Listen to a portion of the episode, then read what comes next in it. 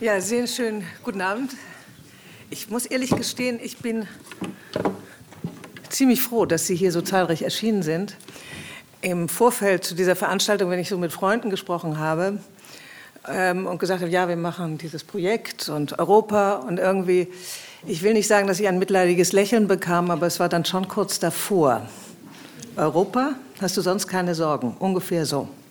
Ich begrüße Sie also herzlich im Namen des Schauspielhauses und der Kurzbuch, Kursbuch Kulturstiftung zu einer Diskussion im Vorfeld zu einem Tag, an dem es europaweit heißen soll, es lebe die Europäische Republik.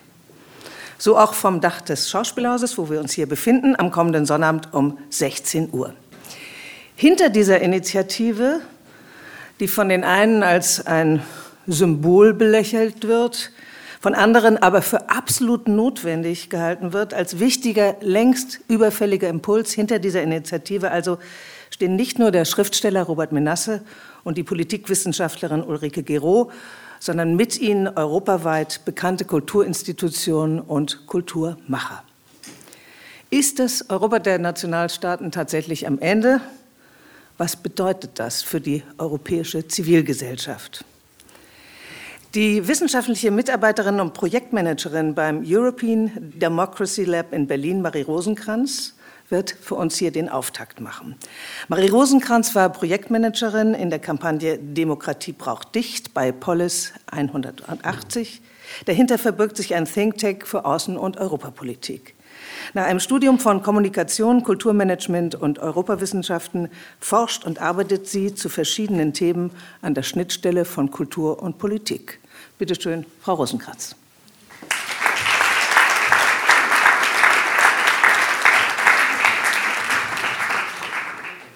Ja, vielen, vielen Dank für die Einladung zunächst einmal. Ähm, ich starte nochmal von vorne. Ah, jetzt müssen eine Sekunde.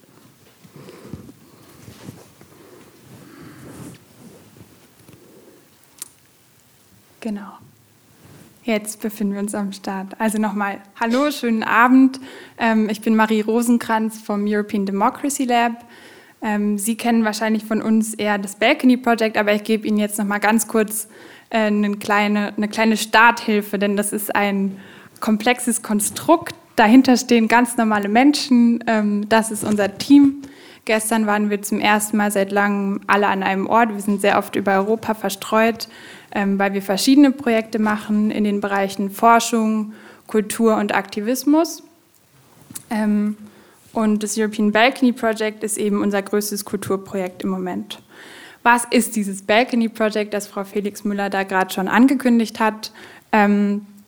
Es geht um die Ausrufung der Europäischen Republik. Die Europäische Republik ist unsere zentrale Idee, für die wir als Think Tank äh, kämpfen, als Utopie, aber auch als ernst gemeinte Alternative ähm, im europapolitischen Diskurs. In dem Balcony Project wird dann ein Manifest verlesen, jetzt am Samstag um 16 Uhr, äh, in 100, also 120 Städten mit aber 150 beteiligten Organisationen ähm, auf 30 Sprachen. Also wir wollen diese Republik auch als ähm, regional basierte Republik verstehen. Das heißt, es gibt auch Regionalsprachen wie zum Beispiel äh, Lizeburgisch oder Katalan. Das sind, die, das sind einige der Städte, wo es stattfindet. Damit Sie sich das ein bisschen besser vorstellen können, was da eigentlich passiert, äh, gebe ich Ihnen ein paar Beispiele. In Chemnitz zum Beispiel äh, wird die Republik von einem ähm, Plattenbau ausgerufen. Also da hat einfach eine Bürgerin sich bei uns gemeldet, die das gerne äh, vom Plattenbau machen möchte. Dann in Lampedusa findet es statt. Zwischen Straßburg und Kehl wird es ähm, auf einer Brücke verlesen, also zwischen zwei Ländern, zwischen zwei Städten. Oder auch in Wien gibt es mehrere Stationen am Burgtheater und auch im öffentlichen Raum. Also es geht darum, im öffentlichen Raum und vor allen Dingen von Theaterbalkonen äh, dieses Manifest zu verlesen, das Ulrike Gero und Robert Menasse geschrieben haben, aber das auch in Zusammenarbeit mit lauter Bürgerinnen und Bürgern in ganz Europa entstanden ist.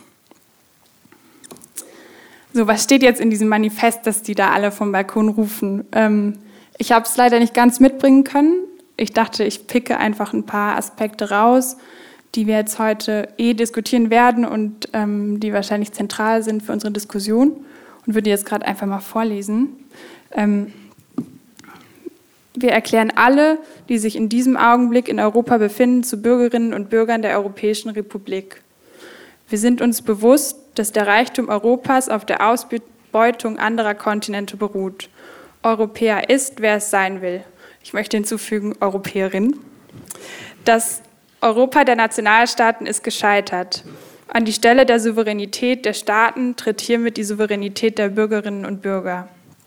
Wir begründen die Europäische Republik auf dem Grundsatz der allgemeinen politischen Gleichheit jenseits von Nationen und Herkunft.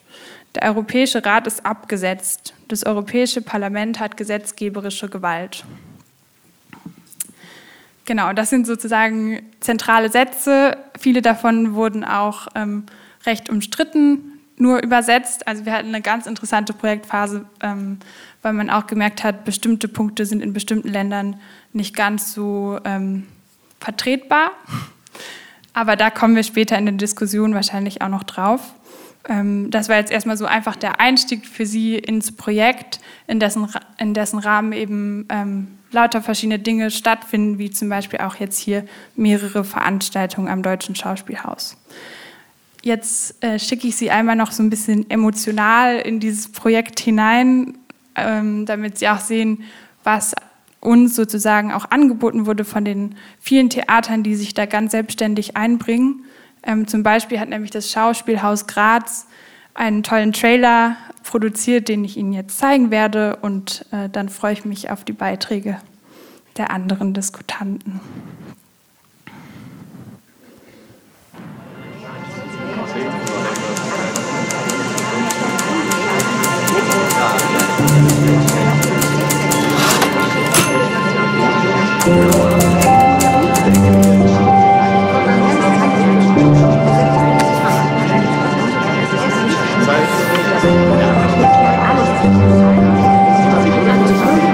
Manifest.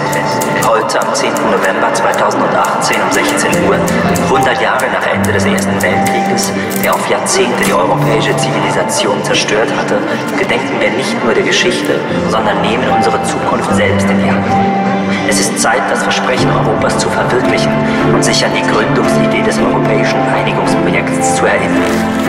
Wir erklären alle, die sich in diesem Augenblick in Europa befinden, zu Bürgerinnen und Bürgern der Europäischen Republik. Il est nécessaire de se réapproprier le pouvoir dans les institutions européennes. Das Europa der Nationalstaaten ist gescheitert. Die Idee des europäischen Einigungsprojekts wurde verraten. Die Idee vom europäischen Einigungsprojekt ist verraten worden. The Europe of nation states has failed. The dream of European integration has been betrayed. Wir nehmen unsere Verantwortung für das universale Erbe der allgemeinen Erklärung der Menschenrechte an und geloben, sie endlich zu verwirklichen. Wir sind uns bewusst, dass der Reichtum Europas auf Jahrhunderten der Ausbeutung anderer Kontinente und der Unterdrückung anderer Kulturen beruht. Europa heißt, Menschen zu einen und nicht Staaten zu integrieren.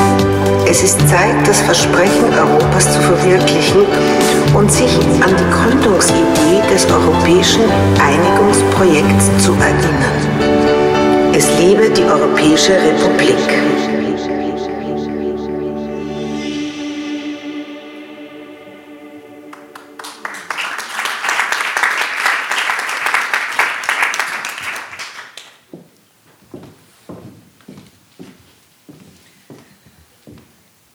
Wenn es denn so einfacher wäre. Professor Dr. Markus Kotzur ist seit, pardon, der kommt zum Schluss. Professor Dr. Armin Nasseh Er lehrt seit 1998 an der Ludwig-Maximilians-Universität in München. Er ist Kultursoziologe, Wissenssoziologe und politischer Soziologe. Das sind seine Forschungsgebiete und er hat zahlreiche Publikationen innerhalb dieser Forschungsgebiete vorgelegt. In diesem Jahr mit der Frage gab es 1968 eine Spurensuche. Und weiterhin erregte er mit der Veröffentlichung eines Briefwechsels Aufsehen, mit dem viele von uns vielleicht besser keinen hätten oder gehabt hätten, nämlich mit dem rechten Verleger Götz Kubitschek. Seit 2012 ist er Herausgeber der Zeitschrift Kursbuch, also einer ihrer Gastgeber, indirekt auch hier heute, und darüber hinaus Vorsitzender des Beirats Bildung und Diskurs im Goethe-Institut.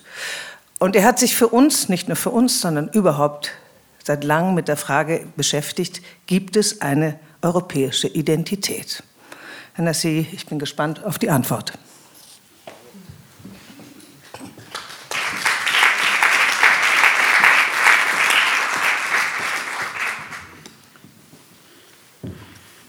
Ja, vielen Dank für die freundliche Vorstellung. Äh, vielen Dank für die Einladung.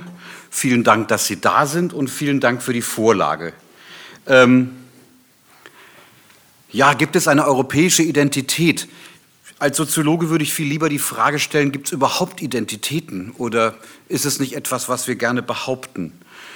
Man könnte ja die Frage weiterstellen, bräuchte man für eine europäische Republik, wenn es sie denn geben könnte, eine europäische Identität?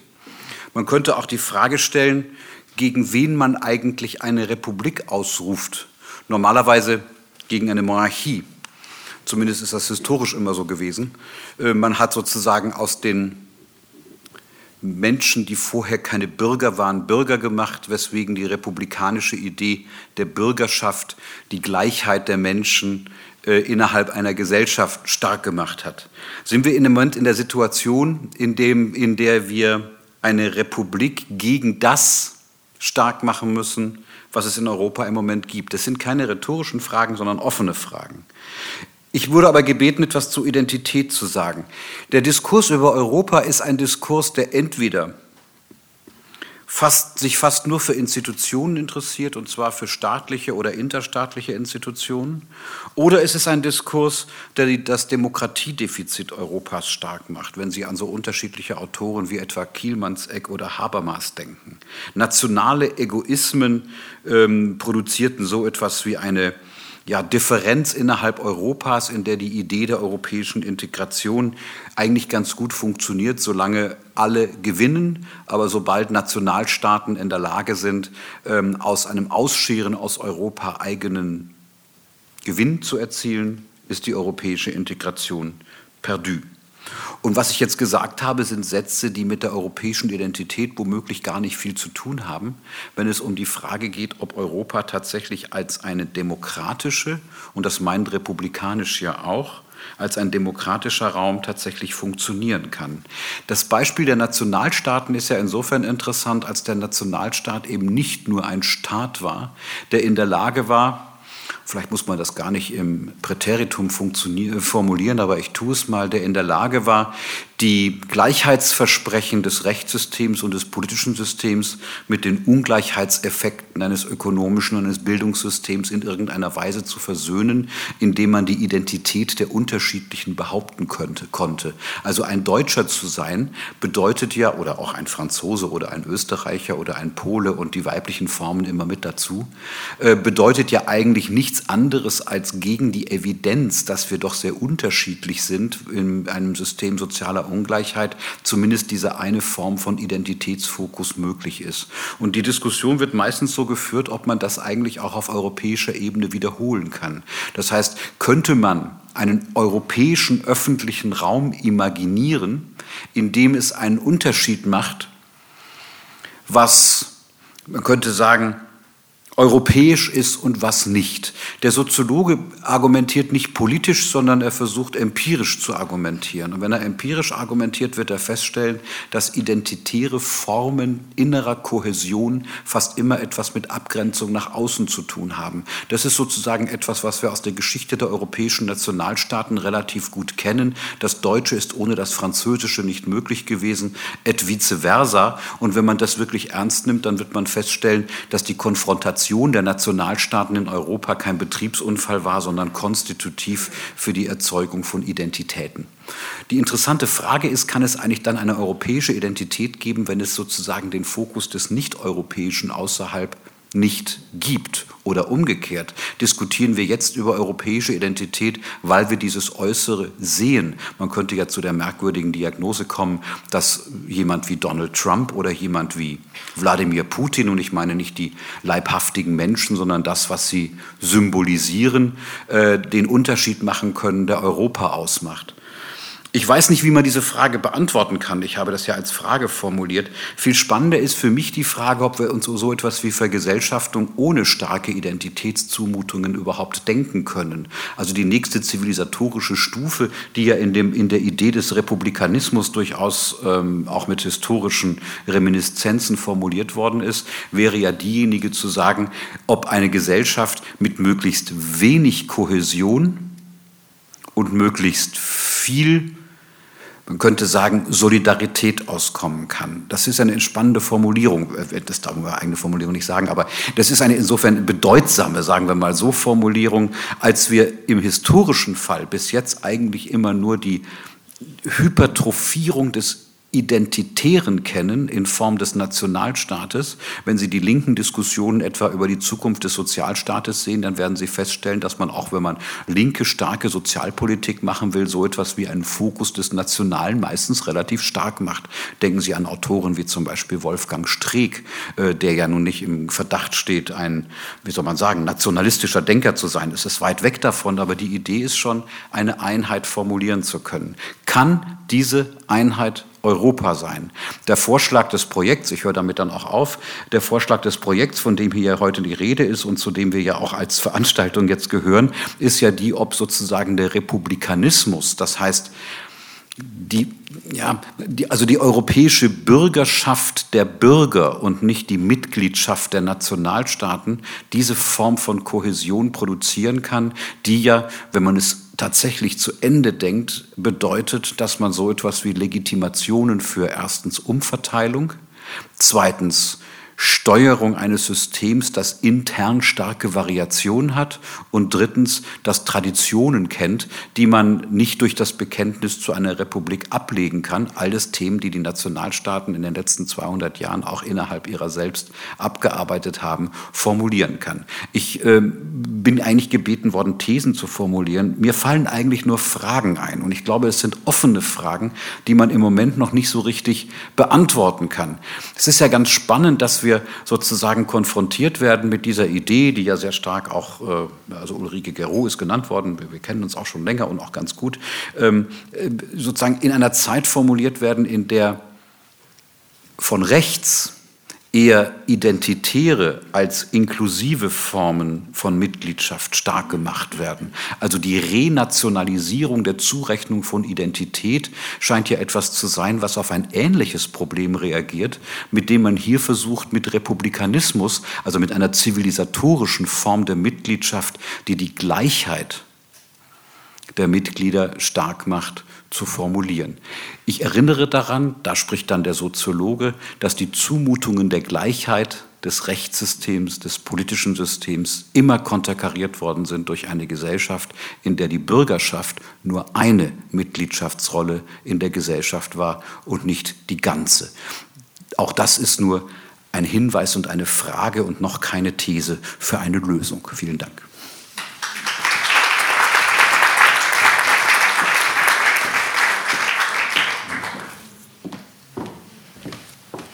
Sehr schöne Überleitung, die Frage nach der Bürgerschaft und ihrer Rolle. Für Professor Dr. Markus Kotzur. Er ist seit diesem Jahr unter anderem Präsident des Europakollegs hier in Hamburg. Seit 2012 aber lehrt er schon an der Universität für Hamburg, zu Hamburg, in Hamburg, Professor für Europa und Völkerrecht. Eine Fachrichtung, die er auch schon in den Jahren 2005 bis 2012 als Professor an der Universität in Leipzig vertreten hat. Er studierte Rechtswissenschaften, habilitierte in Bayreuth zum Thema grenznachbarschaftliche Zusammenarbeit in Europa. Wie sich ohnehin das Wort Europa in fast allen Bezeichnungen seiner wissenschaftlichen Tätigkeiten finden lässt, und davon gibt es eine Vielzahl. Es würde den Rahmen sprengen, wenn ich das an dieser Stelle alles aufzählen würde. Aber fast immer geht es um Europa. So, und von ihm erwarte ich jetzt in dieser Frage ein bisschen Schwarzbrot, denn wie verhält sich das Konzept der Staatsbürgerschaft tatsächlich zu einem Konzept der Unionsbürgerschaft? Welche Chancen hat eine europäische Staatsbürgerschaft? Die Antworten von einem Juristen.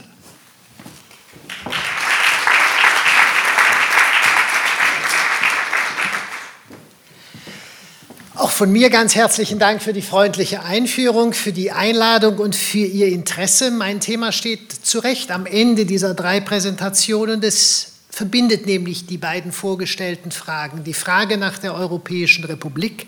Eine Republik braucht der Bürgerinnen und Bürger, die sie tragen und die nicht Untertanen sind. Und es geht bei Bürgerschaft auch um Identität, nämlich um die zentrale Frage der Zugehörigkeit.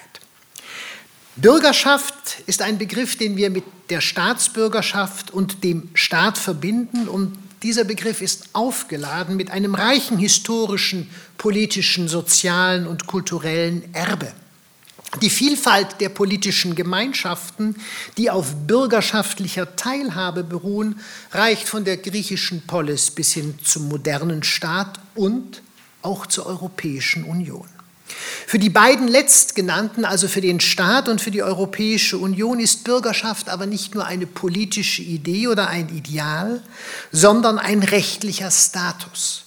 Ein Status von Zugehörigkeit der Einzelnen, des Einzelnen zu ihrer, zu seiner politischen Gemeinschaft.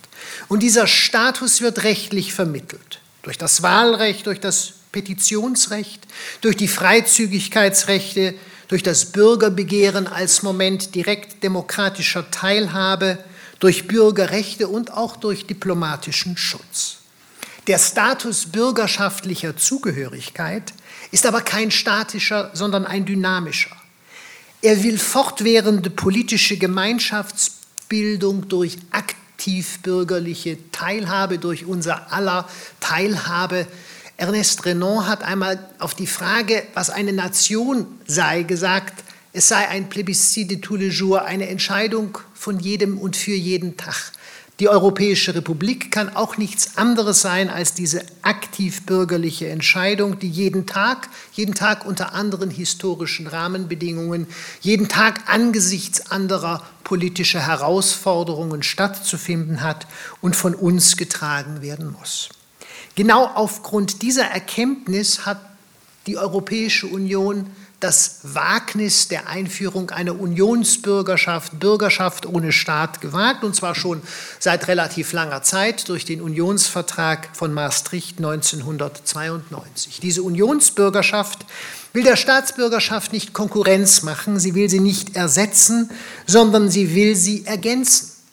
Unionsbürgerschaft lebt von der Idee, dass wir nicht nur eine Zugehörigkeit haben, sondern dass wir multiple Zugehörigkeiten leben, dass wir Deutsche und Europäerin, dass wir Franzose und Europäer gleichzeitig sein können.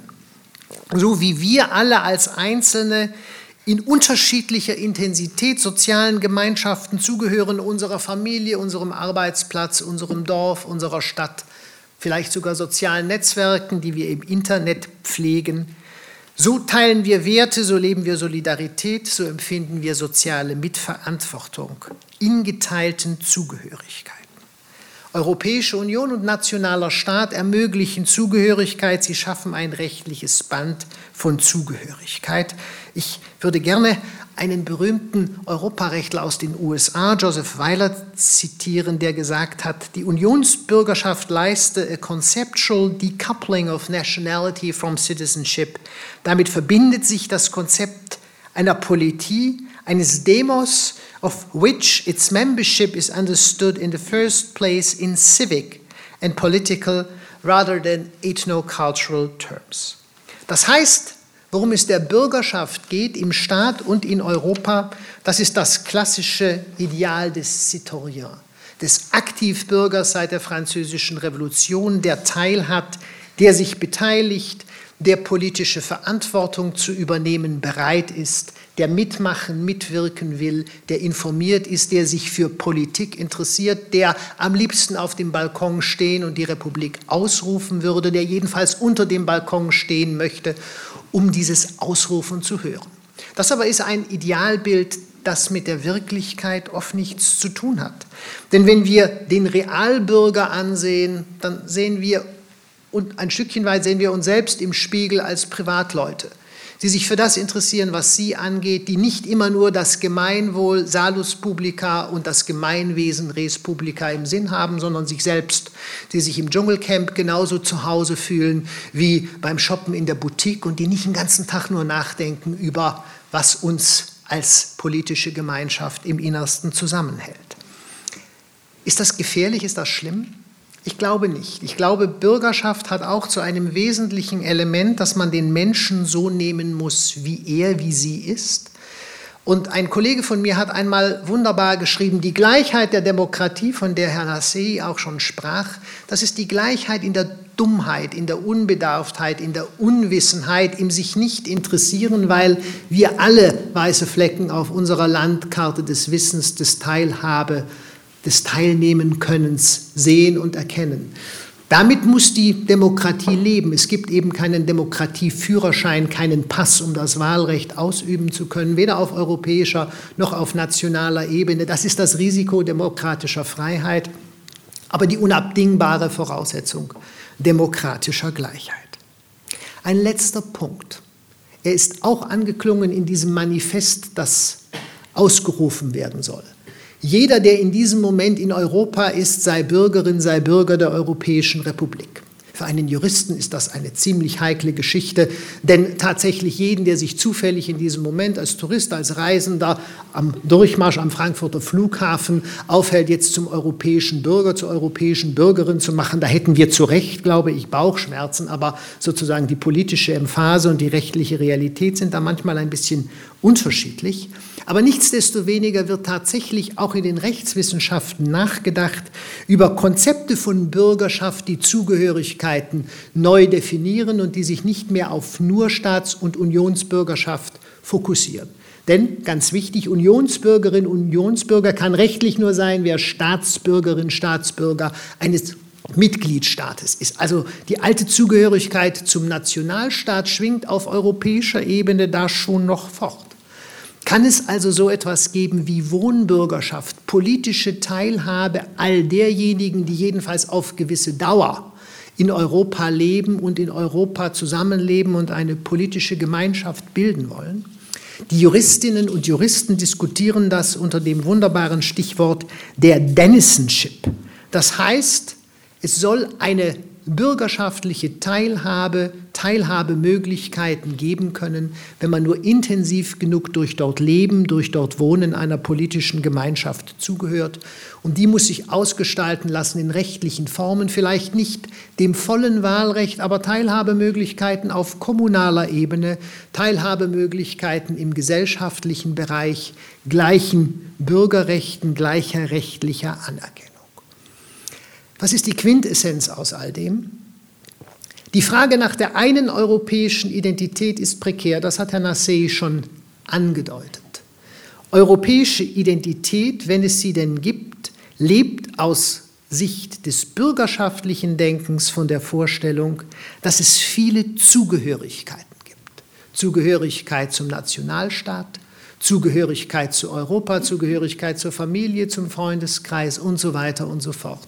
Wir alle leben und erleben eine Welt ganz unterschiedlicher Zugehörigkeiten und unsere Zugehörigkeit zur gemeinsamen Sache Europa, zur Res Publica, ist eine konkrete Möglichkeit, nicht nur eine Utopie. Ein Kollege von mir, Herr von Bogdandi in Heidelberg, hat aus rechtlicher Sicht schon lange über die Europäische Republik geschrieben. Er meint damit ein bisschen was anderes als dieses Manifest. Aber wenn wir den republikanischen Gedanken ernst nehmen, schwingt nicht nur das Antimonarchische mit, sondern die Idee eines öffentlichen Wesens, einer öffentlichen Sache, die Gemeinwesen ist und dass Europa unser Gemeinwesen sein kann. Das wünsche ich uns jedenfalls allen. Vielen Dank.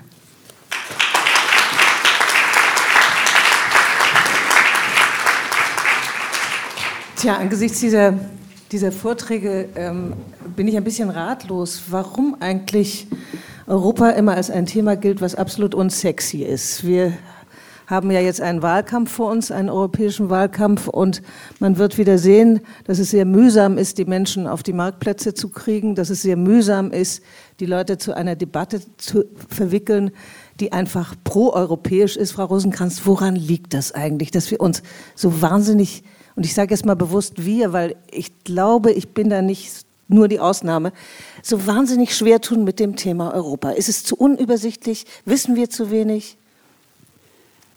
Ich muss. Ist es an? Ja. Kommt. Okay. Ähm, ich muss ehrlich zugeben, ich verstehe es auch, wenn man sich nicht für Europa interessiert. Dann gehen wir jetzt nach Hause. Es, ja? Hat ja, es hat ja auch irgendwie so ein bisschen so was Nerdiges zu sagen, ich setze mich jetzt für Europa ein. Ähm, und ausgehend von berechtigter Kritik an dem Konzept Europa kann man ja auch erst ein neues Konzept denken. Also wenn ich ehrlich bin, habe ich, ähm, ich habe Europawissenschaften studiert und danach hatte ich erstmal die Nase voll. Und das liegt ganz klar daran, dass die EU an sich vielleicht auch nicht so das spannendste Konstrukt ist. Also ähm, es gibt einfach viele Frustrationen in der EU und das liegt stark am demokratischen Defizit, ähm, aber auch an anderen Problemen. Und für mich war einfach die Europäische Republik auch so ein Mobilisierungsmoment, dass man doch auch noch mal ein bisschen visionärer über Europa sprechen kann, ohne völlig im utopischen Raum ähm, zu bleiben. Genau. Also ich möchte sozusagen mein äh, Verständnis ausdrücken für alle, die nicht in diesem Raum sitzen. Ähm, und die muss man aber wiederkriegen. Herr Nessi, ist das, was Frau Rosenkranz beschreibt, ein bekanntes Phänomen beziehungsweise ein verbreitetes Phänomen? Diese Langeweile und gleichzeitig das Bedürfnis, doch irgendwas bewegen zu können. Und dann fangen wir zumindest mal mit Europa an. Zumindest muss man quantitativ sagen, dass draußen mehr sind als hier drin. Das ist sozusagen schon ein wichtiger Hinweis, wenn Sie das sozusagen so raben. Aber jetzt mal ernsthaft gesagt, meine, die, die Fragen sind natürlich leicht zu beantworten, wenn man sie intellektuell nur beantwortet. Und äh, das hat mir an Ihrem Vortrag wirklich sehr, sehr gut gefallen, dass Sie sozusagen auf der einen Seite die Begründungsebenen äh, ja, wie soll man sagen, aus der Perspektive dessen, der vollständig sich identifiziert diskutieren und eine Art von Realität. Und wenn man mal genau hinguckt, dann sind wir eigentlich nicht viel weiter als die Hegelsche Rechtsphilosophie. Die äh, Hegelsche Rechtsphilosophie hat ja diese Unterscheidung von bürgerlicher Gesellschaft und äußerem Staat und der Wirklichkeit der sittlichen Idee formuliert. Und da gab es ja viele Anschlüsse, rechtshegelianisch, linkshegelianisch, aber sie sind alle eigentlich von dieser Spannung geprägt, dass wir auf der einen Seite ein ein Leben führen, ja, mit Interessen und äh, das ist manchmal auch ein sehr langweiliges Leben, bei dem die Wirklichkeit der sittlichen Idee eigentlich ganz selten nur in, den, in uns, uns äh, zu, zu, Bewusstsein kommt. Es reicht der äußere Staat. Also auf der Autobahn steht 120, damit wir nicht 170 fahren und es reicht eigentlich irgendwie, da fahren wir halt 140. Also das ist sozusagen ne, die Banalität des Alltags und die Banalität des Alltags ist auch, dass wir uns an bestimmte Regeln halten, ohne dass wir dafür eine große sagen wir sagen, Kult, Kulturleistung vornehmen müssten. Das ist halt die Regel, die ist irgendwie da. Und Hegel hat das ja eigentlich als großen zivilisatorischen Fortschritt gefeiert, zu sagen, das ist doch super, dass man sich an Regeln halten muss, ohne große Glaubenssätze machen zu müssen. Und dann gibt es eben noch die Frage der Zugehörigkeit und Nichtzugehörigkeit. Und das wird über die Wirklichkeit der sittlichen Idee formuliert. Also sozusagen ein wirklicher Gott heißt es ja, also schon bei Hobbes und dann, und dann bei Hegel. Das ist gewissermaßen ein, ein, ein Gegenüber, das das ja also semantisch wie Gott aussieht, aber zumindest so etwas wie ein Glaubens, ja, ein, ein Restglaube sozusagen enthält. Und ich habe so das Gefühl, dass wir zurzeit eben ähm, wieder mehr Glaube an so etwas wie nationale Zurechnungen haben und viel weniger Glaube an Europa. Ich meine, das Europaprojekt ist ja für eine ältere Generation äh, ein Antikriegsprojekt gewesen. Das hatte genau diese, diese, diese, diese, diesen Glaubensaspekt, wenn man so will. Also für, für uns Jüngere, und ich bin jetzt auch schon ein alter Mann, also und für die noch Jüngeren, äh, ist, es, ist das historisch weit, weit, weit weg. Und dann ist es vielleicht so, wie Sie, Sie haben das ja eigentlich super gerade formuliert, irgendwie auch unsexy äh, zu sagen, die EU ist jetzt vielleicht nicht, nicht der Ort. Die EU ist bürgerliche Gesellschaft im Hegelschen Sinne.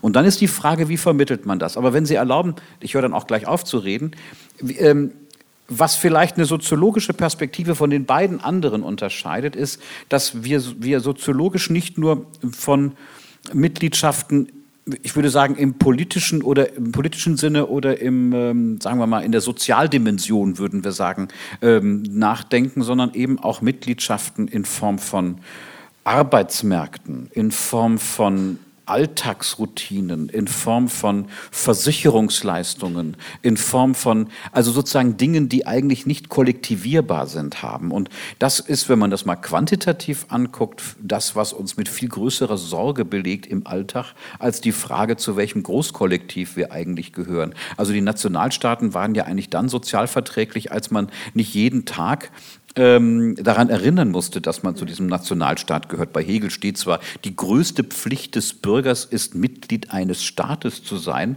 Und da war die Unterwerfung unter das Allgemeine eine Freiheitsgeste. Aber das war eine Sonntagsrede. Ne? Und das Tolle ist, dass das als Sonntagsrede ausgereicht hat.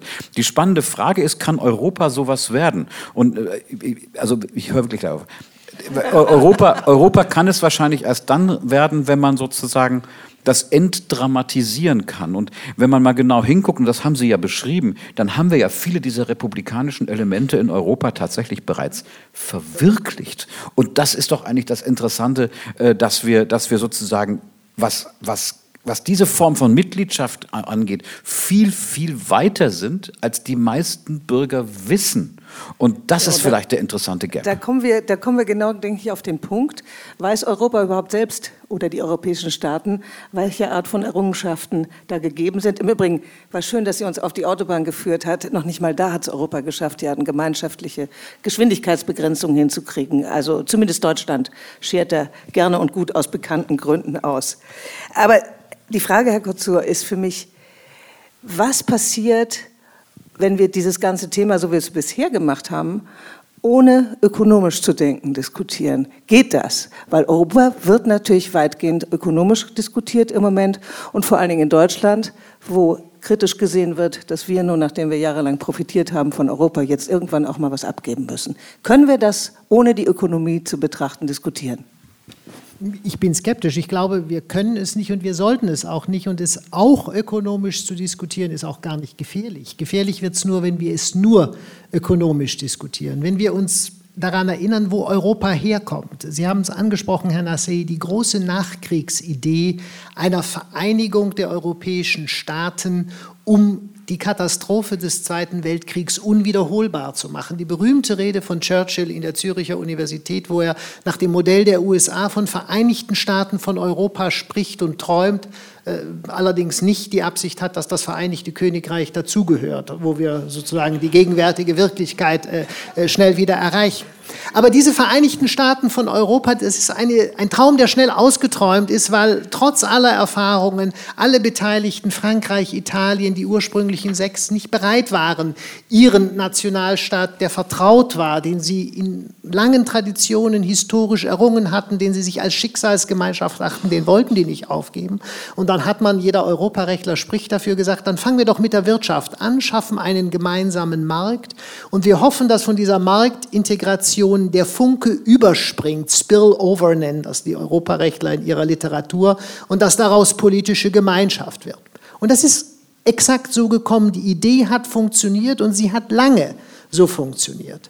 Nur, was dabei nicht funktioniert hat, ist die politische Debatte, die diese politische Vergemeinschaftung mitgetragen hat. Das wirtschaftliche Integrationsprojekt äh, sah für viele Leute wahnsinnig technisch aus. Da ging es um Marktfreiheiten und um Binnenmarkt und die Frage, ob jetzt äh, dieser Likör nun mit so viel Alkohol oder so viel Alkohol importiert werden darf oder nicht. Technisches Recht.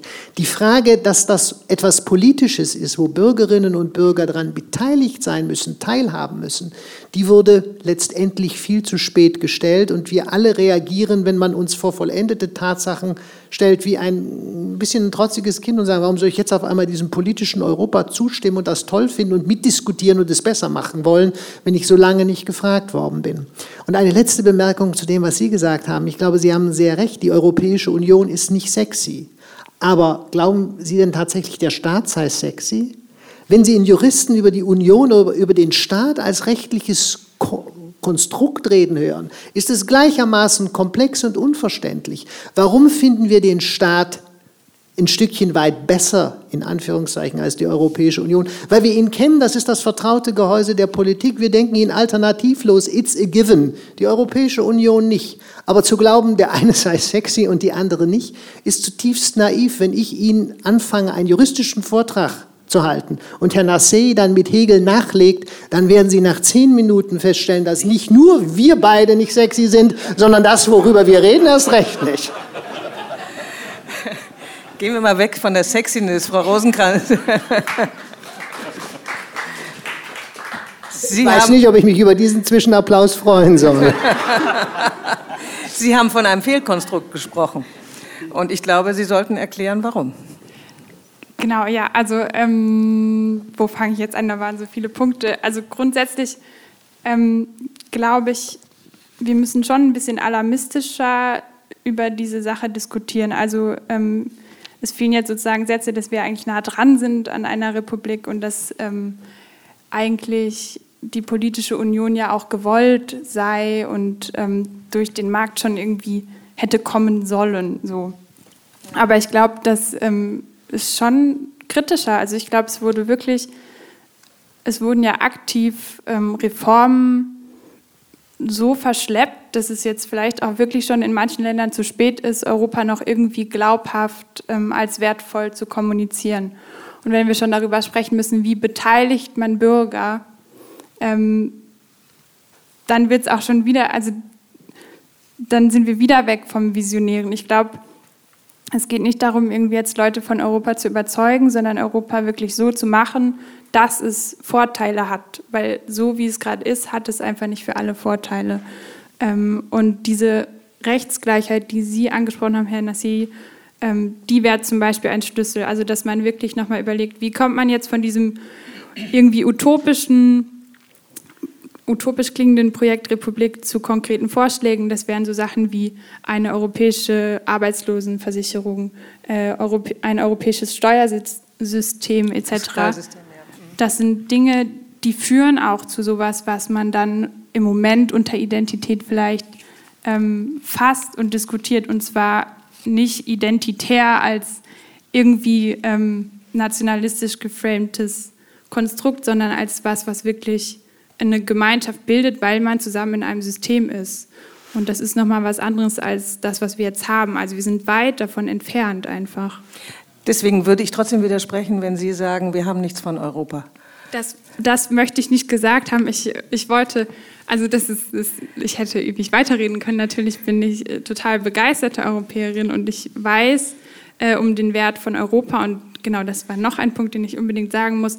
Ähm, es ist auch total wichtig zu sehen, mit wem hat man denn was gemeinsam? Also wo fühlt man sich zugehörig?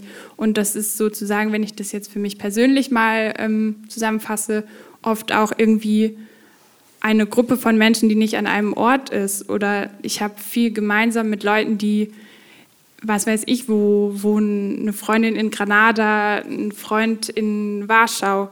Ähm, das sind für unsere Generation, für die ich nicht sprechen kann, aber der, der ich ja Teil bin, das sind wichtige Einheiten oder wichtige Bezugspunkte. Und ähm, die wieder reinzubekommen in die Kommunikation über Europa und denen irgendwie eine Struktur zu geben, die funktioniert.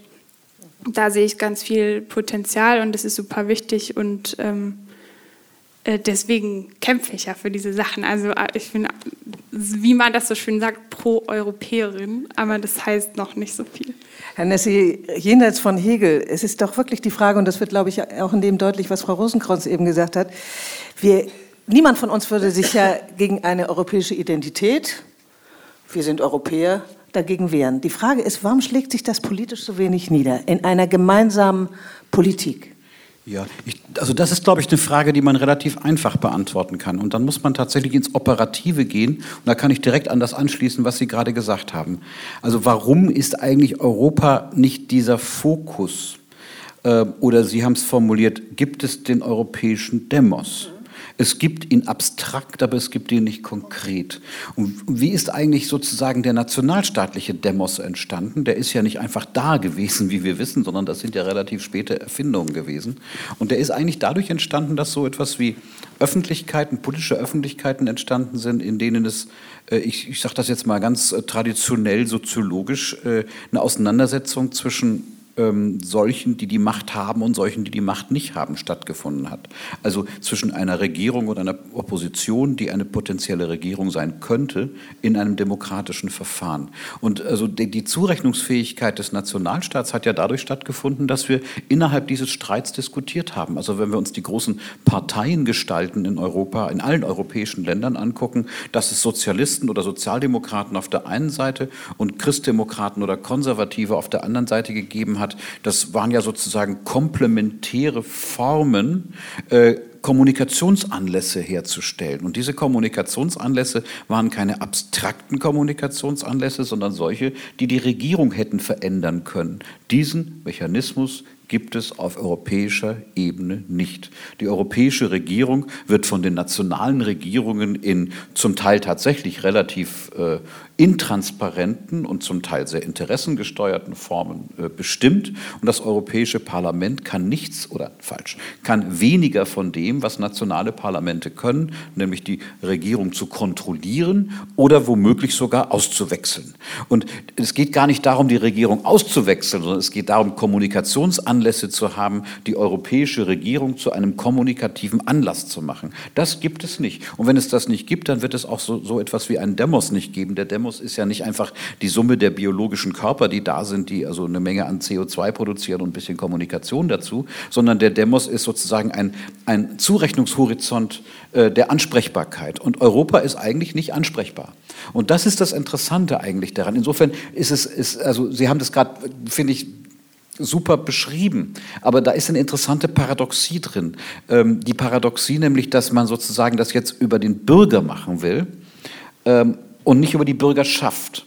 Also nicht, nicht, dass Sie gesagt haben, dass Sie nicht die Bürgerschaft wollen. Ich meine jetzt gar nicht die, die Unions- oder Staatsbürgerschaft, sondern sozusagen diesen Zurechnungspunkt, sondern der Einzelne soll Mitglied, was er ja juristisch gesehen inzwischen schon ist, ähm, Mitglied der Europäischen Union werden, im Hinblick darauf, dass man einen Demos braucht, der zurechnungsfähig ist. Und das wäre die Antwort auf die Frage, die Sie, die Sie gerade gestellt haben. Spannend ist ja, dass wir das wieder nur politisch diskutieren. Ich würde schon sagen, das Ökonomische, das müssen wir dann mit reinnehmen. Sie haben gerade die gemeinsame Arbeitslosenversicherung oder Sozialversicherung.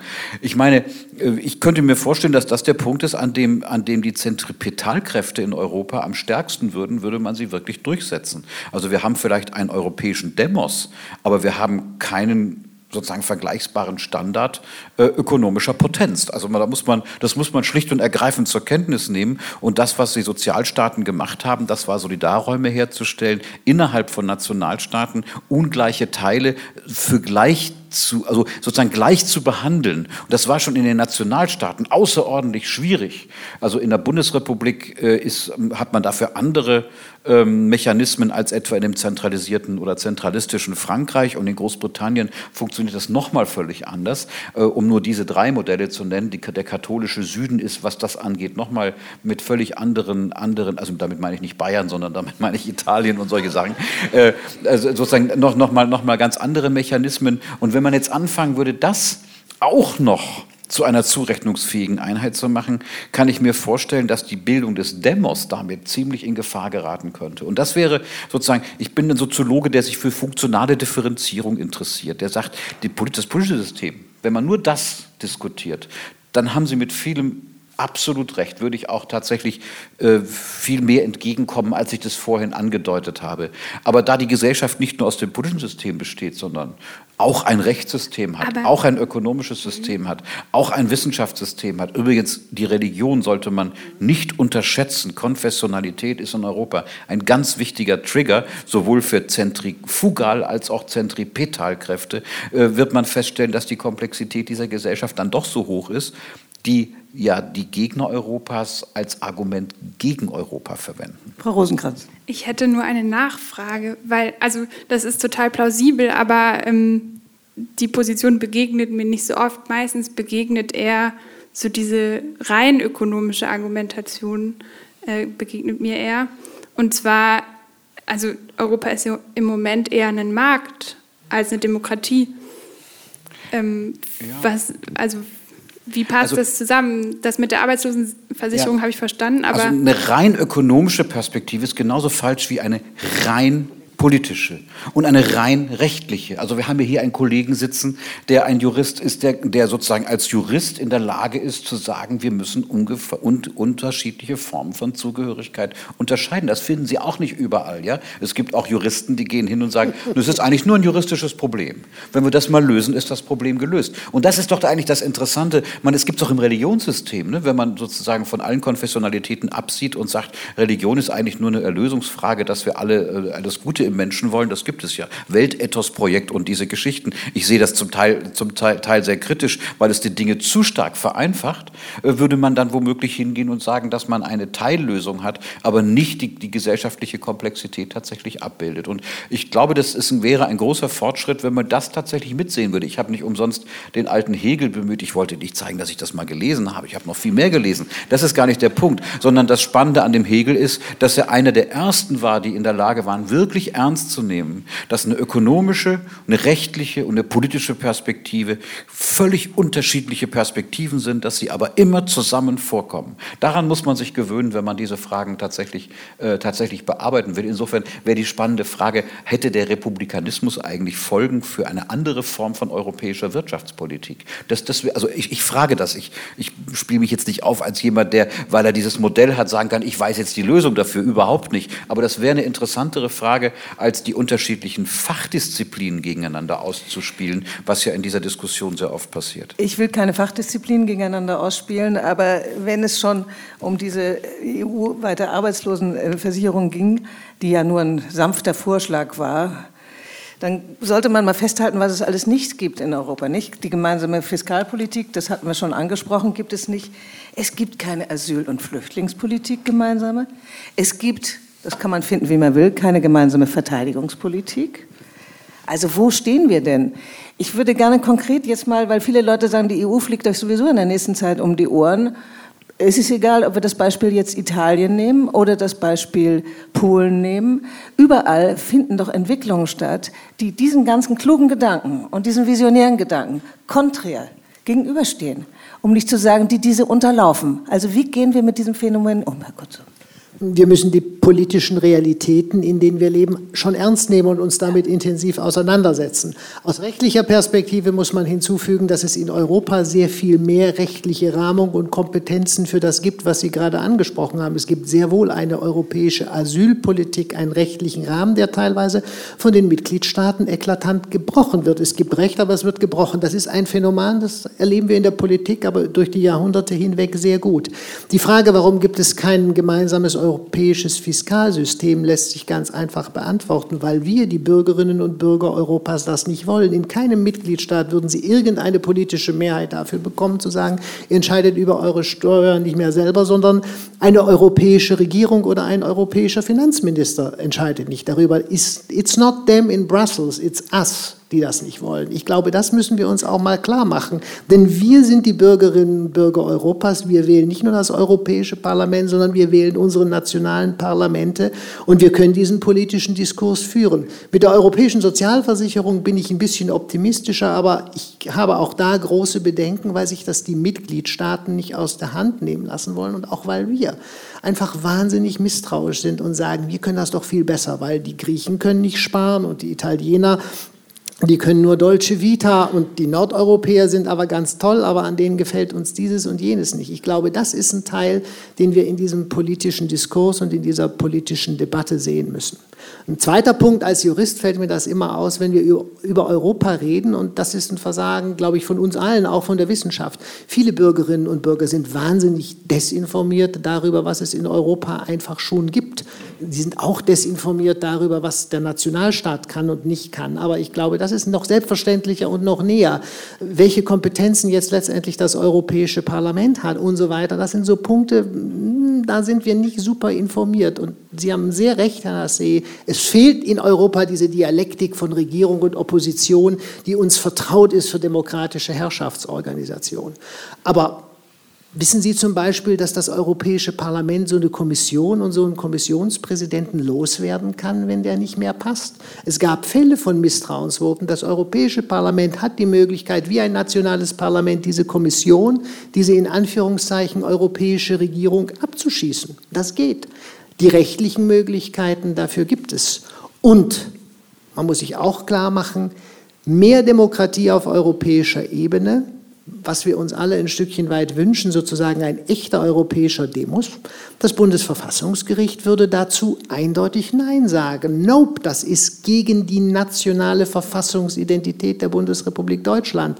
Da machen wir nicht mit, wenn wir nicht in einen europäischen Bundesstaat eintreten wollen, also was ganz Neues machen. Das wäre die ganz neue Vision sozusagen. Wir werden die europäische Antwort auf die Vereinigten Staaten von Amerika.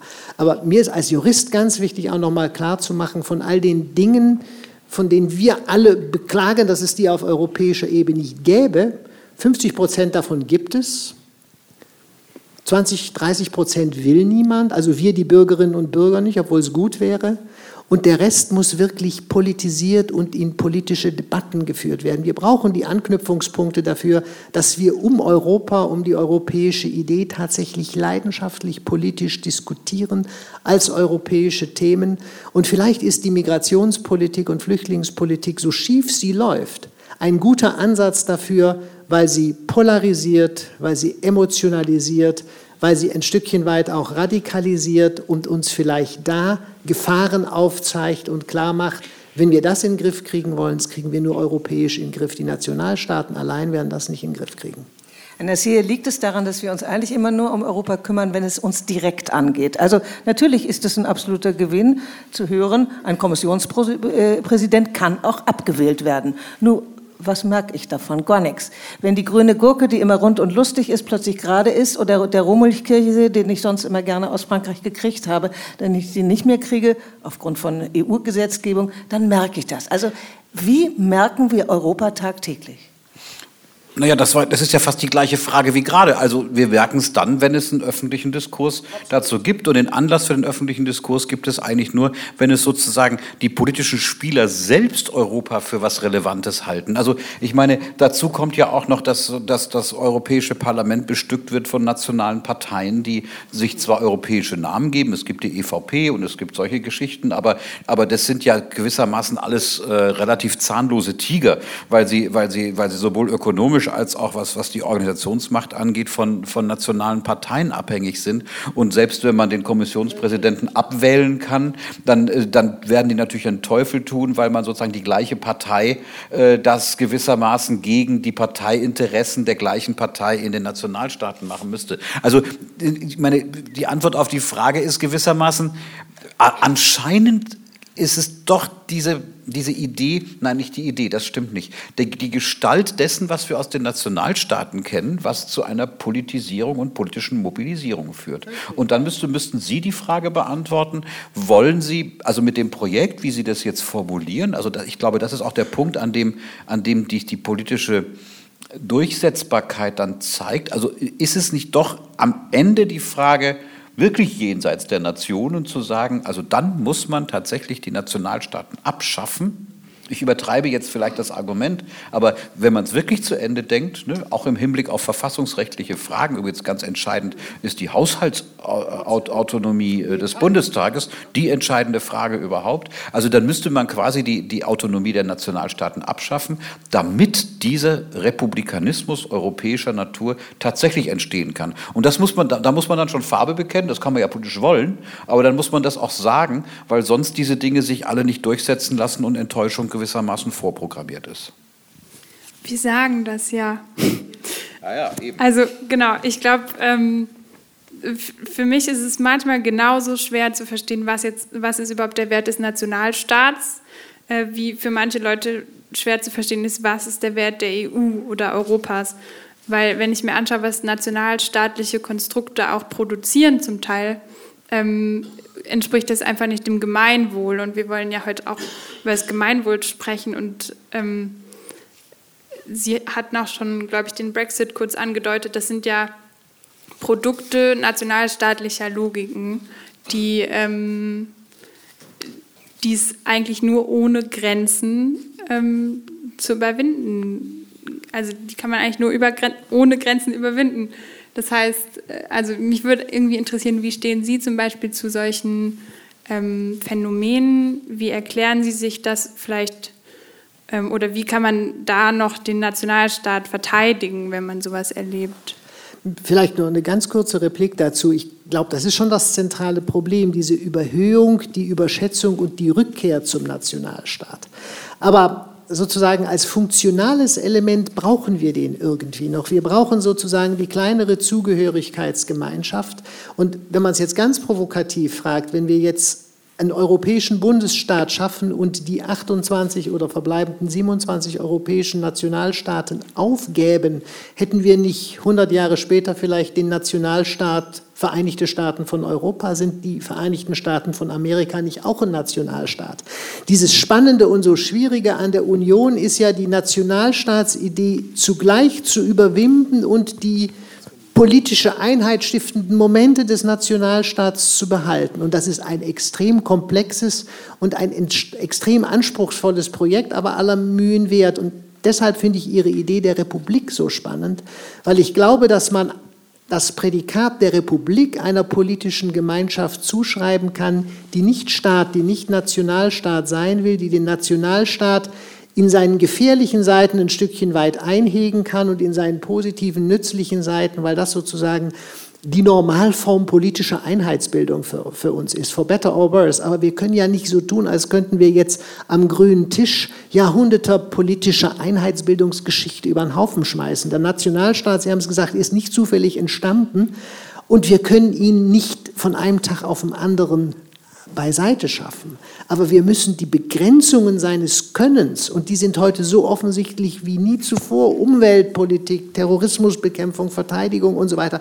das können wir doch national nicht lösen. Wir können super Klimaschutzgesetze haben, wenn uns der Atomreaktor im Nachbarstaat um die Ohren fließt, wenn der Klimawandel immer Amazonas durch die Abholzung der Regenwälder ausgelöst wird, dann betrifft uns das. Da kann man doch nicht sagen, hier der Nationalstaat hilft da. Das muss man klar machen, darüber muss man diskutieren. Aber ich glaube, es ist naiv, wenn wir jetzt sagen, okay, der Nationalstaat war böse und gefährlich, den schaffen wir jetzt ab. Das wird uns nicht gelingen und dazu werden wir auch die Menschen, die Bürgerinnen und Bürger nicht motivieren können. Es geht darum, ihn tatsächlich zu integrieren. Und das ist eine sehr, sehr komplexe Angelegenheit. Ich meine, Robert Menasse schlägt als Alternative vor das sogenannte Netzwerk der Regionen. Das könnte ja noch unterhalb dieser Nationalstaaten sich tatsächlich bilden und miteinander kooperieren. Ist das so richtig verstanden von mir, diese Idee? Ja, das ist richtig verstanden, wobei ich persönlich da ein bisschen anders zu stehe. Ich glaube, das mit den Regionen, also Nee, erst einmal, um das noch kurz zu erklären, bevor ich das äh, direkt schon bewerte. Sie haben selbst auch gesagt, das finde ich auch sehr richtig, es braucht kleinere Einheiten als Europa. Man kann nicht einfach sagen, weg mit den Nationalstaaten. Deswegen tun wir das auch nicht ganz so offen. Also wir tun das, aber natürlich geht es eigentlich darum, Regionen und Städte zu stärken, ähm, irgendwie Menschen auch schon mehr Kontrolle zu geben, politische Kontrolle ähm, in Kontexten, die man irgendwie noch überschauen kann. Also mich interessiert auch mehr, was passiert in meinem Kiez, als äh, was passiert gerade sonst wo. Also es ist einfach eine ganz menschliche, ähm, menschlicher Reflex, auf den könnte so ein System eingehen. Aber genau dann, so wie Robert Menasse sagt, ähm, diese kleineren Einheiten horizontal besser vernetzen, denen auch eine Repräsentation geben auf europäischer Ebene. Ähm, das ist sozusagen das Argument. Ich will dem nicht widersprechen. Ich würde nur hinzufügen, dass Städte mittlerweile noch wichtiger sein könnten als Regionen. Ich glaube, Regionen, das ist nochmal eine andere Generation. Wäre aber wichtiger.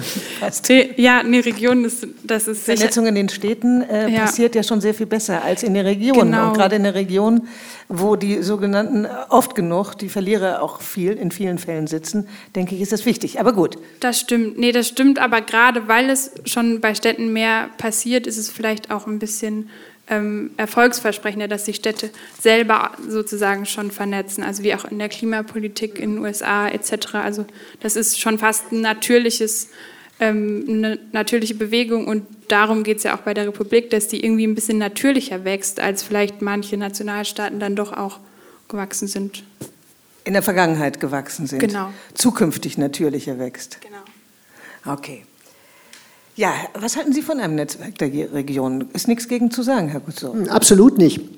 Auf europäischer Ebene gibt es den Gedanken schon. Es gibt sogar einen Ausschuss der Regionen, der als beratendes Gremium an vielen äh, politischen Entscheidungen beteiligt sein muss. Und wenn man die Beteiligung vergisst, dann kann man das vor dem Europäischen Gerichtshof sogar einklagen, dass der beteiligt ist.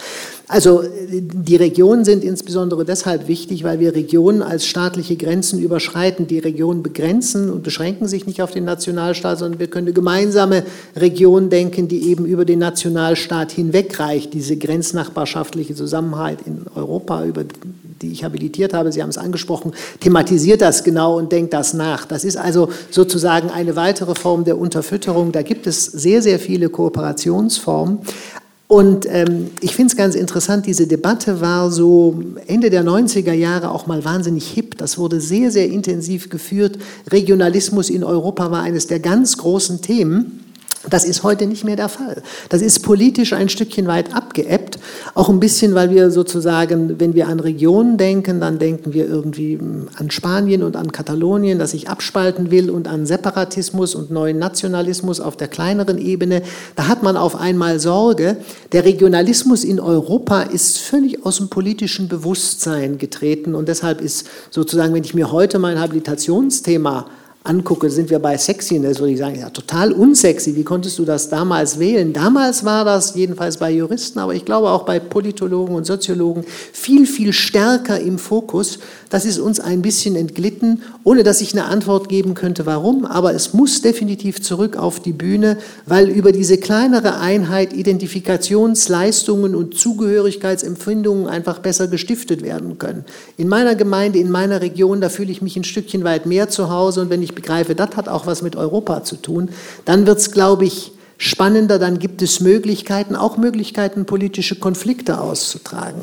Und das wäre noch sozusagen ein, ein ganz großer Wunsch meinerseits als, als Jurist. Wir dürfen nicht glauben, dass wir Europa allein durch rechtliche Maßnahmen und als rechtliches Konstrukt zusammenhalten können, sondern wir müssen politisch streiten. Dazu brauchen wir Foren von der Gemeinde bis hin zur Europäischen Union. Und diese Foren müssen dazu kommen, dass sie Europa als Thema auch ernst nehmen und für sich entdecken. Und da ist, glaube ich, die Region eine sehr wichtige und relevante Größe für. Es gibt ja noch ein Konzept, was noch viel älter ist, das sind die europäischen Partnerstädte. Die, äh, was halten Sie davon, Herr Nassi? Also das ist natürlich eine ganz tolle Sache, aber aber es meine, bleibt in den nein, einzelnen Städten und es, in den einzelnen Dörfern. Also es ist ja eigentlich andersrum. Ne? Also wir würden ja sagen, wenn wir über den Nationalstaat reden, ist der in vielerlei Hinsicht zu klein und in vielerlei Hinsicht zu groß.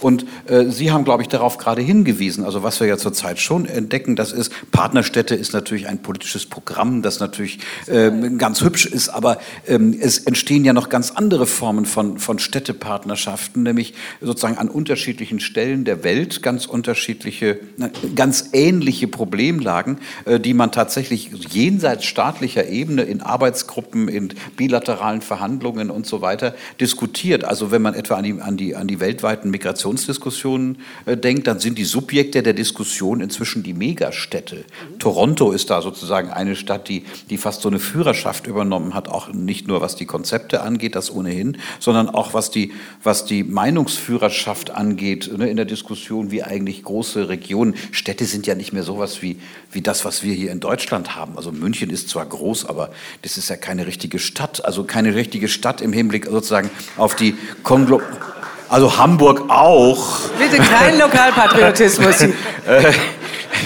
ja, also um das mal klar zu sagen. Also, also ernsthaft mit, mit Stadt meine ich jetzt sozusagen, das sind, das sind ja Regionen, ja, das sind ja zum Teil, zum, zum Teil äh, Regionen mit, mit, mit 15, 20, 30 Millionen Einwohnern, also halb so viel wie ein, wie ein mittlerer Nationalstaat üblicherweise hat. Und da entstehen tatsächlich neue Vernetzungen. Und das ist ja ganz spannend zu sehen, dass wir ja auch die Entstehung von Nationalstaaten als etwas ansehen müssen, was ja auf ein funktionales Problem reagiert hat. Zum Beispiel auf das Problem, dass man so etwas wie größere Herrschaft Herrschaftsräume bräuchte, um bestimmte ökonomische, aber auch rechtliche Standards äh, durchsetzen zu können. Bestimmte Herrschaftsformen, die man in einer modernisierenden Gesellschaft braucht. Und ich bin mir ziemlich sicher, dass die Städte Subjekte werden, die irgendwann auch einen anderen Rechtsstatus bekommen, als sie das im Moment haben. Zurzeit sind das ja quasi Kommunen innerhalb von Nationalstaaten. Ja. Und das passt ja irgendwie gar nicht so richtig zusammen ja. zu dem, was sie selber für eine ökonomische, politische und rechtliche Kompetenz und Potenz haben. Nur zwei Sätze dazu ist ganz spannend, weil das Völkerrecht gerade versucht, diese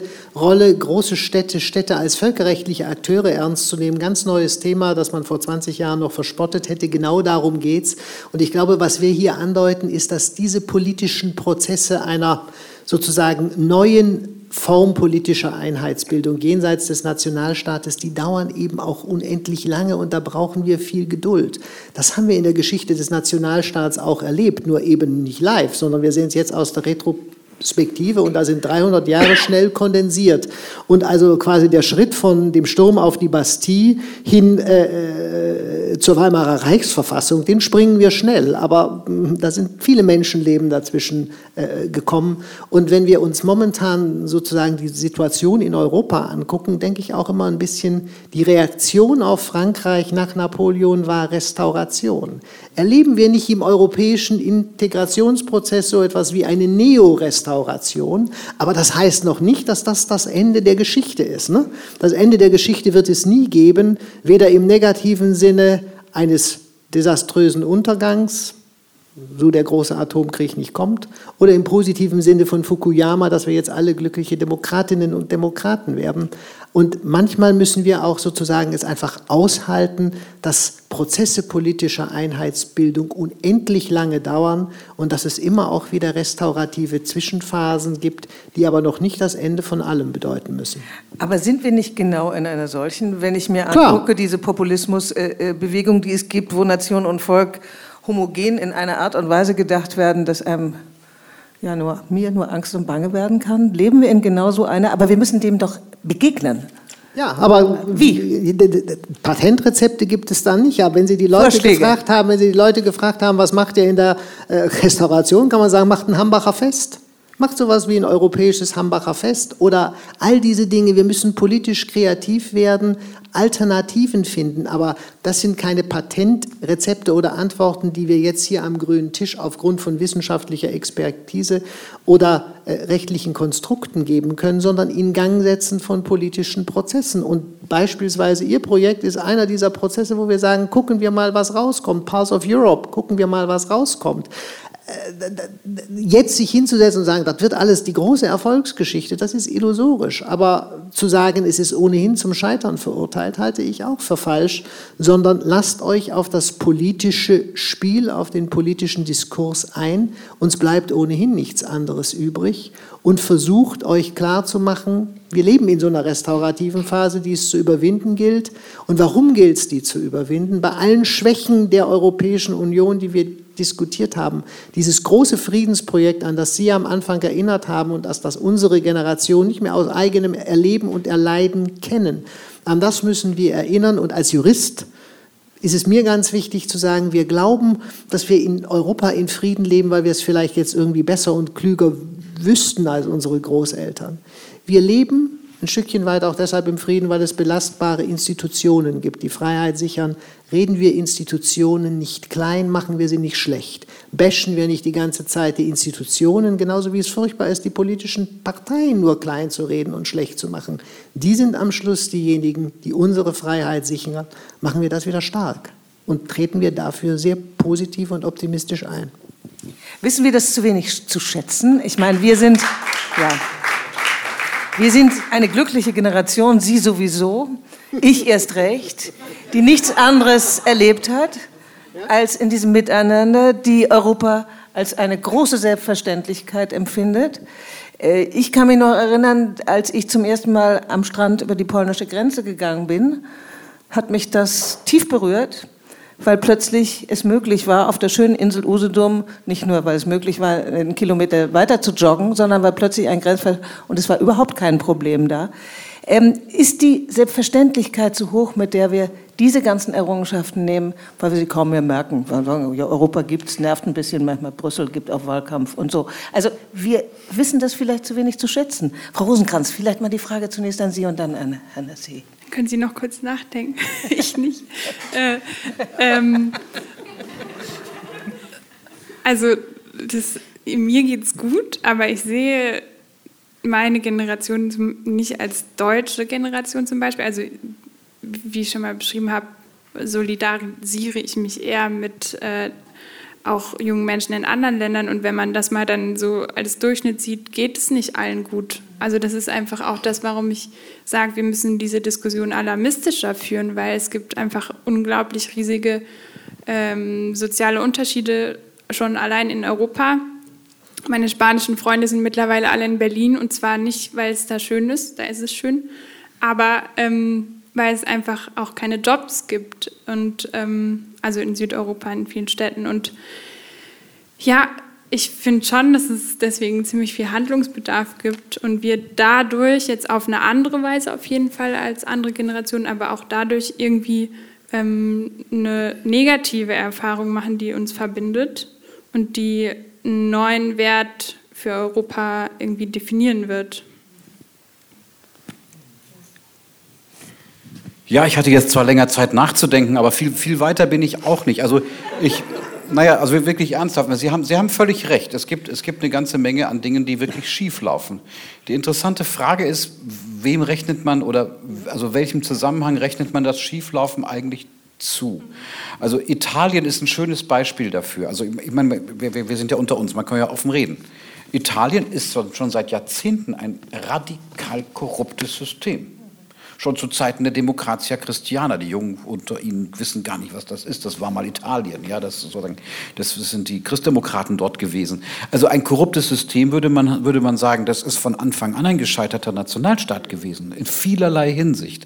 Das heißt, das ist gar nicht etwas, was von Europa produziert worden ist oder was sozusagen mit dem, mit dem, mit dem, mit dem Shape eines, eines Nationalstaats zu tun hat, sondern das ist eine bestimmte regionale Besonderheit. Italien gehört zu den erfolgreichsten Ökonomien der Welt, ist aber nicht in der Lage, darauf daraus irgendwie strukturelle Folgen hinzukriegen. So, das, also man muss sagen, dass es in, in den, dass zum Europa der Regionen auch gehört, dass es auch durchaus regional hausgemachte Probleme gibt.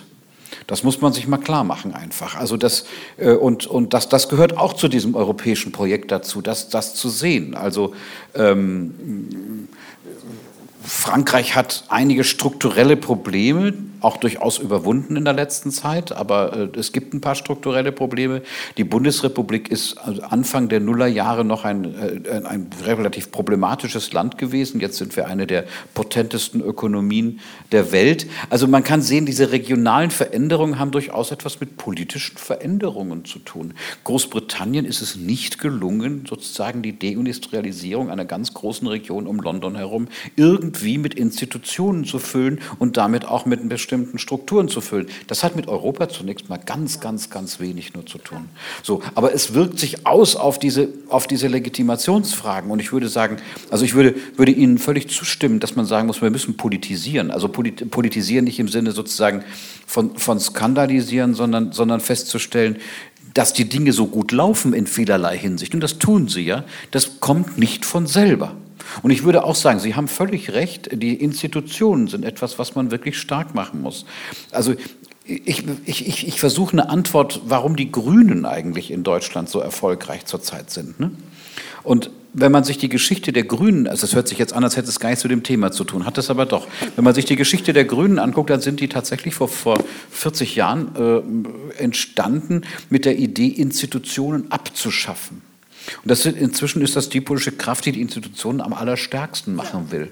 Rechte Institutionen, die sozusagen in der Lage sind, von, Perso von, von, Persönlichkeiten abzusehen und so weiter. Und wenn man sich das mal anguckt, ist das doch ein Mysterium geradezu, dass man sagen würde, diese, diese Form von durchaus kritisch-bürgerlicher Perspektive ist eine, die die Institutionen wiederentdeckt. Und vielleicht ist das auch eine Lösung für, dieses, für diese Euro Europasache. Nicht, nicht jetzt, dass man starke Institutionen braucht, was, dem, was einem Republikanismus übrigens überhaupt nicht widersprechen würde, ganz im Gegenteil, sondern, sondern durchaus etwas damit zu tun hat. Aber wo wir sagen müssen, vielleicht sind die Dinge kleinteiliger als unsere großen Begriffe, die wir dafür haben. Und da muss man dann mal tatsächlich gucken. Ich meine, der Erfolg der, der bundesrepublikanischen Ökonomie zurzeit, den, den halten wir ja für was Natürliches. Ne?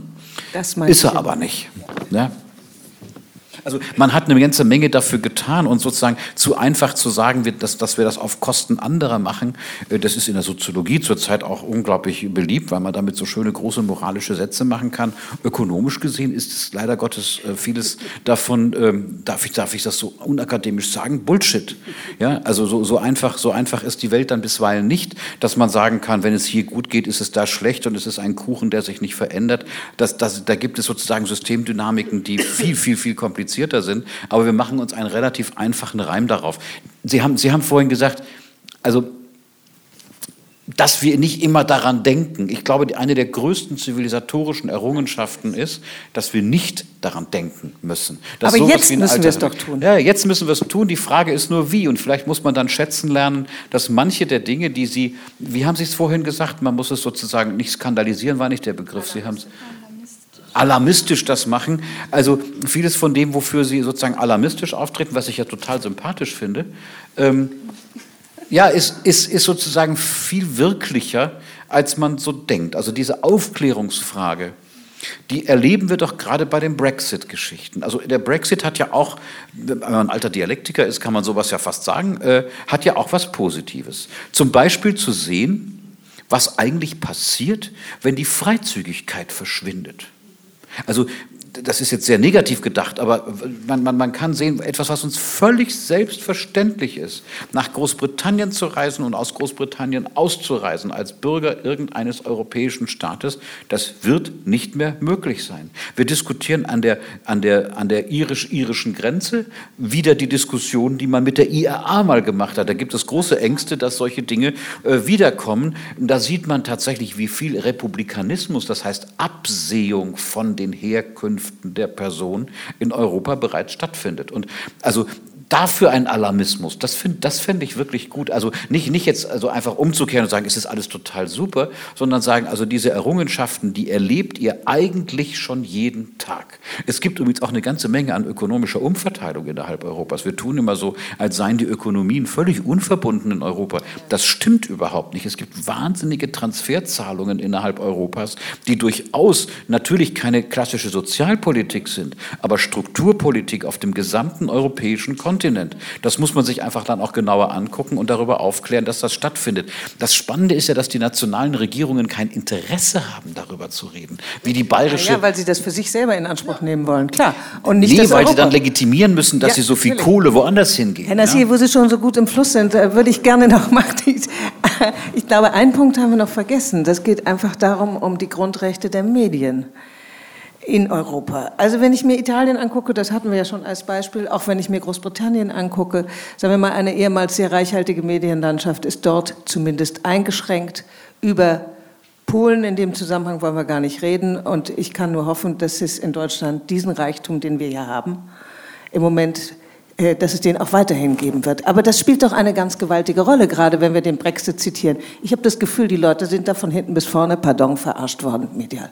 Ja, da würde ich Ihnen völlig recht geben. Und deshalb Medienpluralismus, Reichtum der Medien, das ist Bundesverfassungsgericht Live-Zitat, Nährboden der Demokratie, das brauchen wir. Und wenn wir auf einmal, gerade wie in Großbritannien, sehr einflussreiche, wirkungsmächtige, reiche, riesige Medienkonzerne haben, die solche Kampagnen fahren und die eben mit eklatanten Lügen und Fehlinformationen und Falschbehauptungen und viel Geld, das da reinfließt, das machen, dann ist das außerordentlich prekär und da muss man versuchen, äh, ein Stückchen weit politisch dagegen anzukämpfen. Aber das Problem ist eben allein die Grundrechte, die, die, die reichen da nicht, weil auch der reiche Medienunternehmer sich auf die Grundrechte berufen kann und sagen, ja, ich, ich kann hier meine Meinung behaupten und ich bin gegen Europa.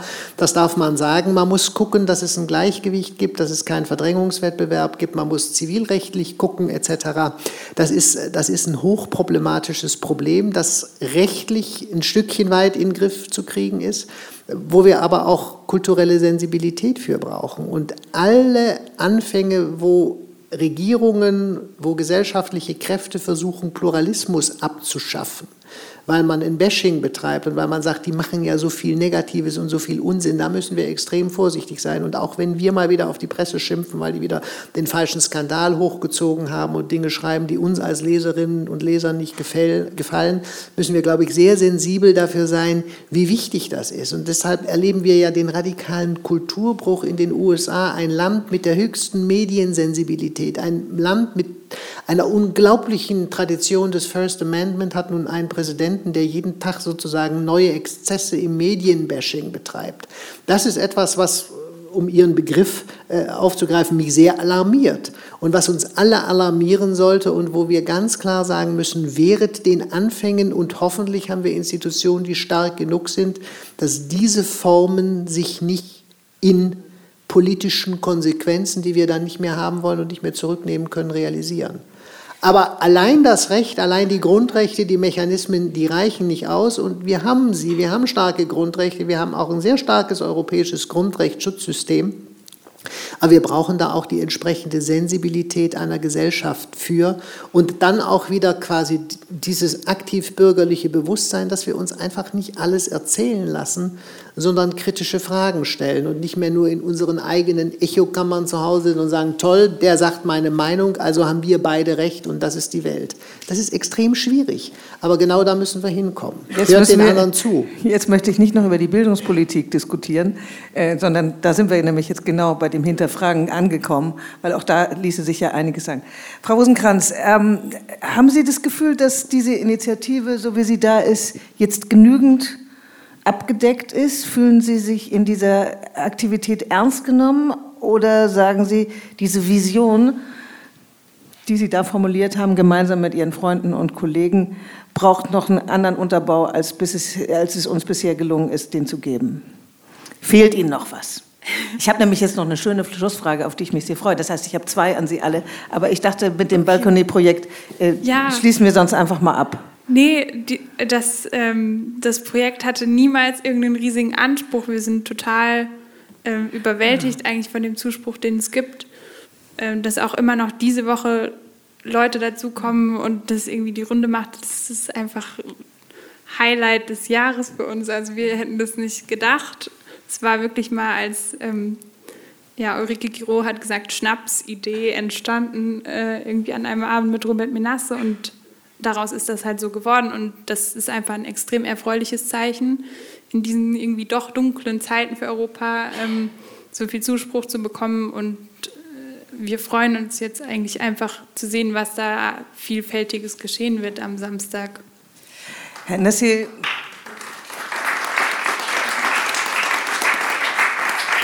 Frage an die beiden Europaprofessoren in diesem Zusammenhang.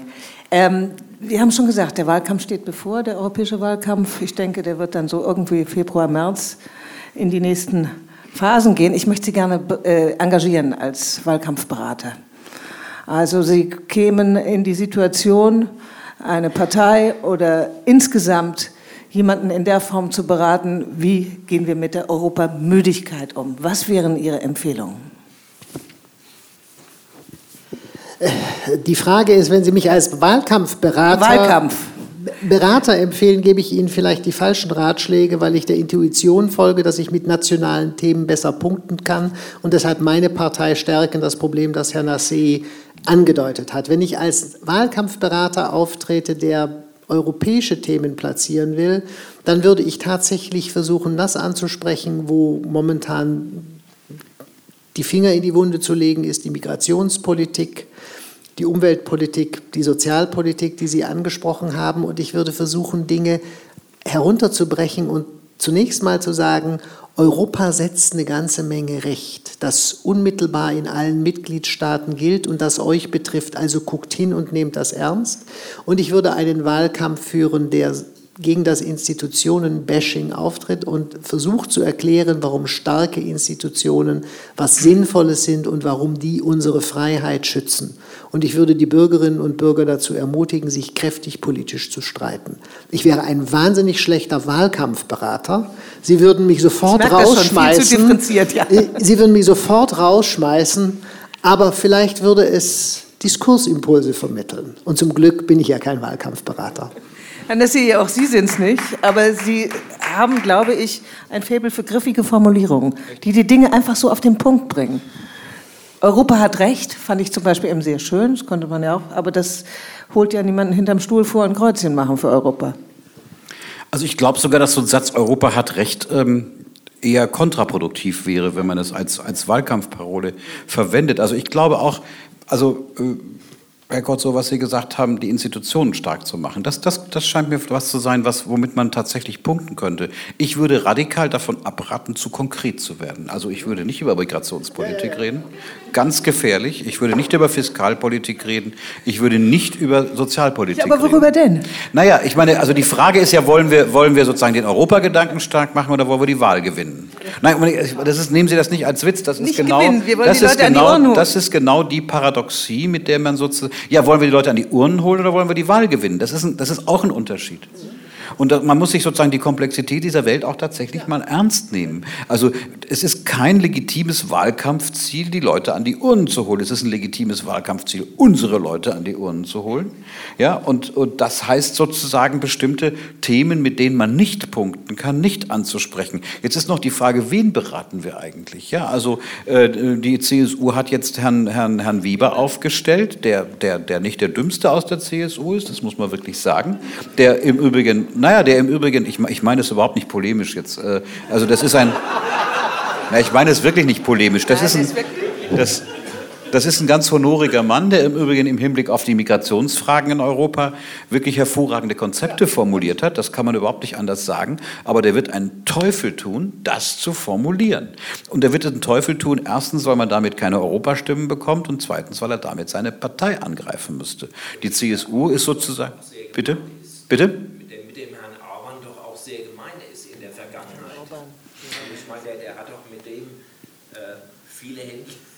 Also äh, der überzeugt mich da jetzt gar nicht. Ja gut, es geht ja gar nicht um die Überzeugung, sondern es, es, es geht, also ich, ich, ich, würde, ich würde sagen, es, es geht gar nicht um die Frage, ob der Herrn Orban mal die Hand geschüttelt hat, sondern es geht tatsächlich um die Frage, dass da jemand ist, dass selbst der mit seinen Migrationskonzepten, die wirklich nicht so schlecht sind, ähm, keine Chance hätte, damit eine Stimme mehr für die CSU zu bekommen. Und das ist doch das Verrückte eigentlich daran. Die, ne, also in Bayern, in Bayern wird ein ganz interessante, also was, was die ersten, man könnte sagen, 12 bis 15 Monate nach den großen Flüchtlingsbewegungen eine hervorragende Integrationspolitik gemacht worden ist. Danach nicht mehr, aber dann schon. Mit viel Geld in die Hand genommen.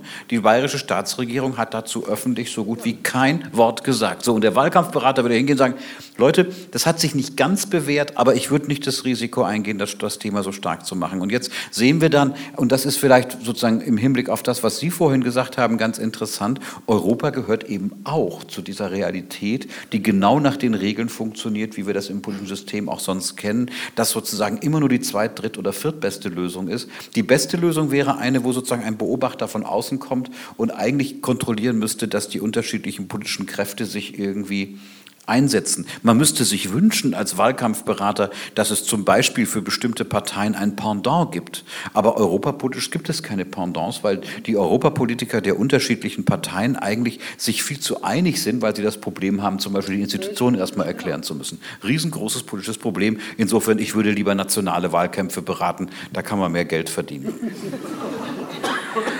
Frau Rosenkranz, Ihr Slogan. Oh, ein Slogan habe ich jetzt Muss kein Slogan sein, um Gottes Willen. Also vom Programm her. Aber Sie werden ja sicherlich gefragt werden von Ihren Kommilitonen und so. Was soll ich da eigentlich hingehen? Was bringt das eigentlich? Ähm, ja, wir schlagen natürlich das ganze Programm der Europäischen Republik vor und sind tatsächlich auch mit Parteien dazu im Gespräch. Ähm, was ich aber ehrlich gesagt total interessant fände als Beraterin wäre mal mich auf die andere Seite zu begeben und mal zu Ende zu denken, was müsste eigentlich im Programm einer nationalistischen Europapartei stehen. Und da rein würde ich auf jeden Fall irgendwie versuchen zu schleusen, mal das Roaming für zwei Tage wieder einzuführen. Weil ich glaube, ähm, das sind einfach Sachen, die hat man schon längst vergessen, wie schön das den Alltag verändert hat. Ähm, genau, solche kleinen Details. Also an den kleinen Dingen würden Sie das Ganze festmachen. Ja, so kleine Performance. Herr Kotzler, wie viel Zeit hat Europa noch, um sich, wo es jetzt so durchgeschüttelt wird, zu etablieren wieder? Das ist so ein bisschen die Glaskugelfrage. Natürlich sind wir alarmiert und tendieren dazu, immer hm, zu fürchten, dass sozusagen der letzte Tag gekommen ist. Ich habe vorher für Geduld plädiert. Ich weiß nicht, wie viel Zeit Europa hat. Und wir wussten leider nie, wenn wir inmitten von politischen Umbruchprozessen steckten, erstens, wohin es geht und wie viel Zeit wir noch haben. Aber ich glaube, wir brauchen, wenn Alarmismus, dann den richtigen Alarmismus. Nicht zu sagen, Europa hat jetzt gar keine Zeit mehr und es ist schon am Ende, sondern geduldig daran arbeiten, dass diese europäische Idee weiter in die richtige Richtung ausdifferenziert wird. Und wenn Europa schon nicht genügend Zeit hat, dann sollten wir ihm, das ist mein Paradoxon, genügend Zeit geben. Nassir, wollen wir das so stehen lassen? Oder? Tempus fugit tempora mutantur. Dankeschön. Danke Ihnen allen. Danke für Ihre Aufmerksamkeit. Vielen Dank.